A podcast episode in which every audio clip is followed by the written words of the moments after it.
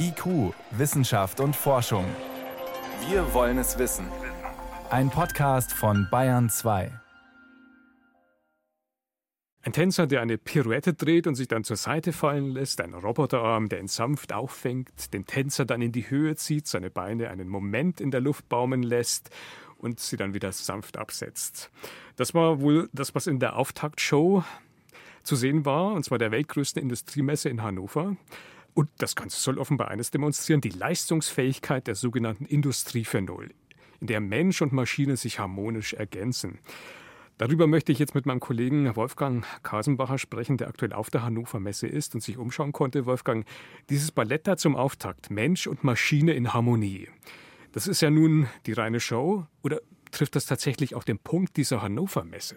Es ist ein Teil des Punktes. Es geht hier um das große Ganze, also um die gesamte Strecke einer industriellen Fertigung von der Logistik, also Anlieferung der Teile, über die Produktion selber bis auch zur Auslieferung.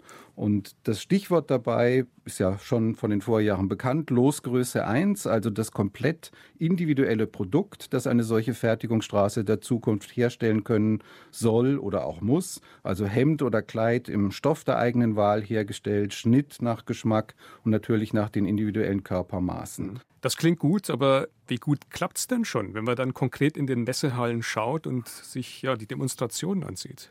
Die Demonstrationen funktionieren.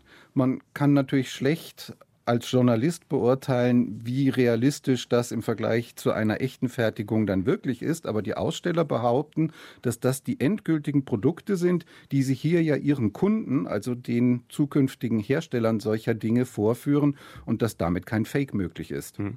Welche konkreten Szenarien kann man denn dort dann bestaunen? Na, eines der Szenarien, um die es ja auch immer wieder geht, ist das stark individualisierte Auto. Und da ist eine Teilfertigung hier zum Beispiel zu sehen. Also es kommt eine Karosserie dann aus einem Schuppen heraus, wo sie dann gefertigt worden sein soll. Unterbau kommt dazu und dann sollen die Reifen montiert werden. Dazu gibt es eine Fertigungsinsel, wo ein Arbeiter eben wartet darauf, dass die beiden Teile möglichst gleichzeitig eintreffen. Also das Teilauto und die Reifen und ein Transportwagen liefert liefert dann eben auch genau synchron mit dem Auto exakt in der richtigen Zeit diese Reifen an, hebt die auch schon selber auf die Höhe der Achse, sodass also der Arbeiter dann nur noch die Reifen rüberzuschieben braucht auf die Achse und sie dort montieren kann.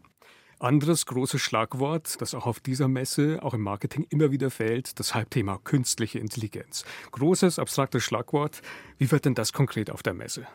Auch das ist eben eine Komponente des großen Ganzen, insofern als zum Beispiel dann eben auch solche Produktionsmittel wie solche Transportwagen oder entsprechende Roboter sich selbst mit Hilfe von KI überwachen können, sodass man eben sieht, wenn sich Parameter verschlechtern, wenn eben auf diese Weise der Verdacht entsteht, dass vielleicht ein Lager ausfällt oder ein Steuermotor, dann kann man mit Hilfe von KI eben aus den verschiedensten Sensordaten, die eben aufgegriffen werden, kann man eben eine Prognose erstellen und kann dann eben vorausschauend schon die entsprechenden Ersatzteile besorgen, damit die Unterbrechung des Produktionsprozesses viel kürzer ausfällt, als das bisher der Fall ist. Mhm. Sensoren, Daten, nicht denkbar ohne Vernetzung. Da kommt dann das Mobilfunknetz der nächsten Generation ins Spiel. Wie wird denn das eingebunden? Das Stichwort 5G, ja genau nicht so, wie man sich das üblicherweise im Augenblick vorstellt. Man will also genau nicht ein besseres Mobiltelefonnetz in die Fabrikhallen verlagern, sondern man will dort isolierte Netze für die Fertigung einrichten mit dem Standard, mit dem Übertragungsverfahren 5G.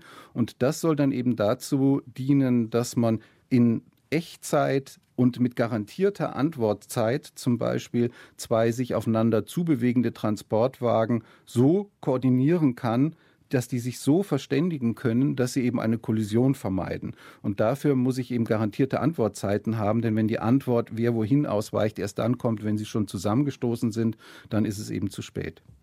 Wolfgang, Ihr Gesamteindruck am Ende, jenseits der Show, was nehmen Sie mit von der Hannover Messe?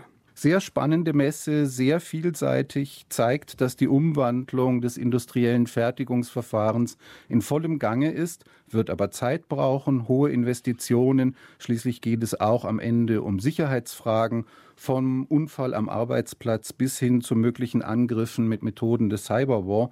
Die Firmen bitten darum, dass man ihnen die Zeit gibt und betonen, Sorgfalt darf und muss vor Schnelligkeit gehen. Eindrücke direkt von der Hannover Messe waren das von meinem Kollegen Wolfgang Kasenbacher. Wolfgang, danke fürs Gespräch. Gern.